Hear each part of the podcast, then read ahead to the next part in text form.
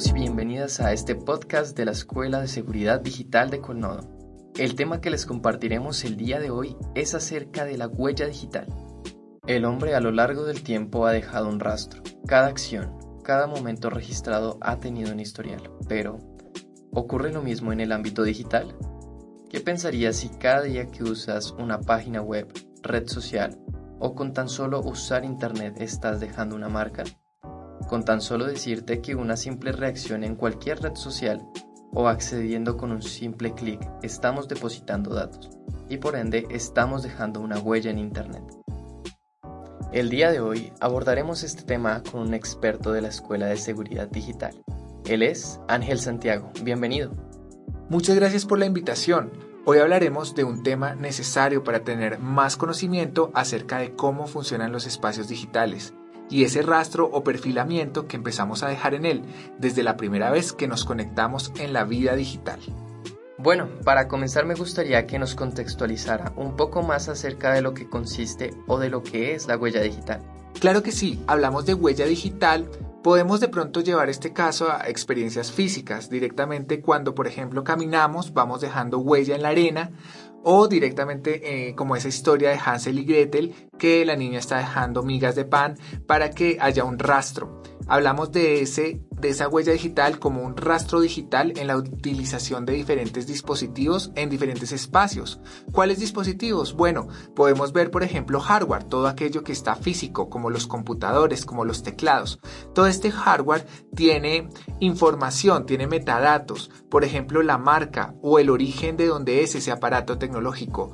Viene con un firmware también y aquí podemos ver que también otros espacios tecnológicos donde hay ese rastro digital es el software, que ya directamente son esas aplicaciones que utilizamos dentro de esos aparatos físicos como el hardware, pero que dentro de esos aparatos utilizamos para poder intercambiar información. Y ese intercambio de información va a estar estructurado hacia la comunicación, ya sea por ejemplo a través de Internet, por medio de redes sociales, por medio de los programas que utilizamos para editar, los que utilizamos dentro de los computadores como tal. Entonces, cada vez que utilizamos estos dispositivos, estamos dejando un rastro, estamos dejando información, estamos dejando, por ejemplo, eh, información o historial de ubicación también. Y aquí es donde entramos ya en cuatro temas muy importantes que debemos eh, tener en cuenta a la hora de saber qué rastro digital dejamos en esos dispositivos. El primero, por ejemplo, es la información personal, que es identificable y sensible. Acá hay, hay que tener en cuenta que no muchas veces eh, sabemos que toda la información que nosotros sabemos que estamos subiendo a Internet es identificable y es sensible, porque muchas veces subimos, por ejemplo, una foto de nuestras vacaciones en las redes sociales, pero esta foto también por dentro tiene una información que no vemos de primera, como el nombre de la cámara, como el nombre de eh, la fecha que se tomó la foto o el lugar incluso donde se tomó la foto. Esta información no es visible directamente, pero eh, la trae la misma foto. Entonces también hablamos de esas publicaciones, de esos contactos que guardamos en los teléfonos y de ese estado de ánimo, también de los gustos en redes sociales que subamos, porque de esta información se va a nutrir ciertas páginas web o se va a nutrir ciertas organizaciones o también dispositivos para luego ofrecernos temas comerciales, ¿no? Ofrecernos publicidad directamente que luego va a aparecer en nuestras redes sociales. Eh, también hablamos de todos los registros que hacemos en los formularios o en diferentes páginas web. a toda esta información y todo este conglomerado de información es lo que lo vamos a llamar rastro digital, es decir, la huella digital que desde el momento en que por primera vez nos conectamos a un dispositivo vamos a empezar a dejar. Suena bastante interesante. También he podido escuchar acerca de la información sensible, los metadatos y los metatags. Ángel, ¿Esto nos podría afectar en nuestra experiencia al usar Internet? ¿Y frente a quién o quiénes esta información nos hace vulnerables? Claro que sí, existe información sensible que no podemos ver directamente. Esta información la llamamos metadatos. Los metadatos están en un plano meta, están dentro de ese hardware y esos, esa información que compartimos, pero que directamente no está explícita en ella. Eh, para verla tenemos que verla internamente dentro de la configuración de los equipos electrónicos o de la comunicación que enviemos. Por ejemplo, si tomamos una foto, eh, podemos ver que esta foto no solo es el gráfico de la foto como tal, sino también lleva, por ejemplo, la ubicación, la cámara con la que se tomó la foto, la exposición con la que se tomó la foto, también la fecha en que se tomó la foto y estos datos van a ser muy importante tenerlos en cuenta en esta experiencia en el uso de Internet. También es necesario tener en cuenta lo que significa los meta tags. Los meta tags simplemente son palabras clave que los sitios web tienen dentro de sus páginas para que se indexen más rápido a Internet. Entonces, cuando uno hace una búsqueda y uno busca una palabra clave, los meta tags van a unir esa búsqueda y van a mostrar la página web más rápidamente. Aquí hay algo que debemos tener en cuenta y que es muy importante y saber quién está eh, quién puede aprovechar de estos datos, de estos metadatos, de estos metatags para lograr una vulneración hacia nosotros.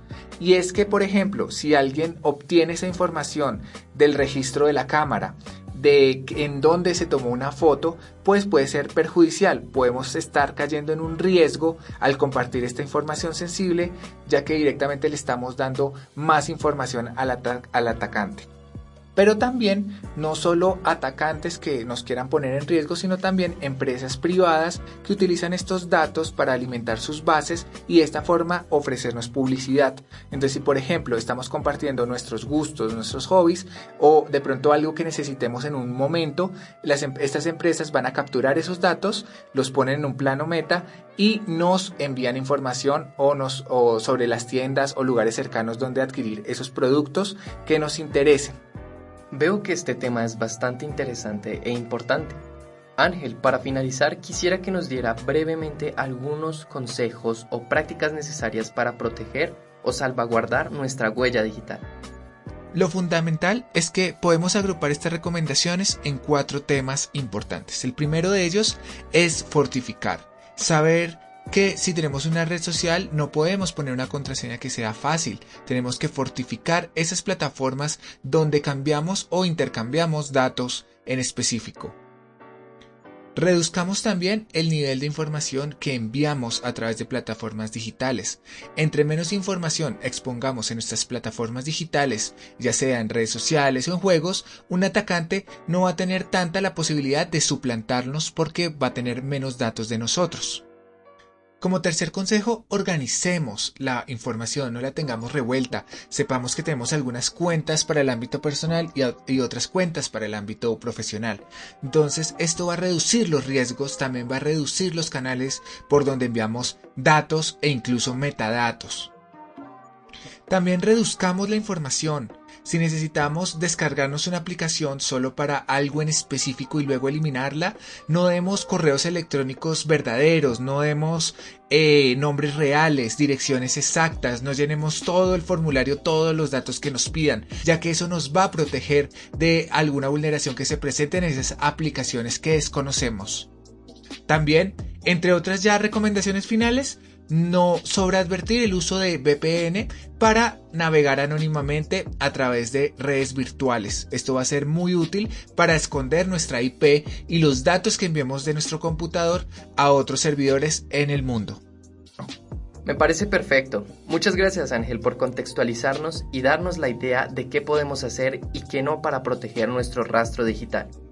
Muchas gracias por invitarnos. Desde la Escuela de Seguridad Digital les recomendamos a nuestros oyentes no olvidar y tener presente los consejos y recomendaciones. Si tienen un caso o cualquier inquietud, no duden en contactarnos al correo info y recuerden, no dejen huella, cuiden su rastro digital.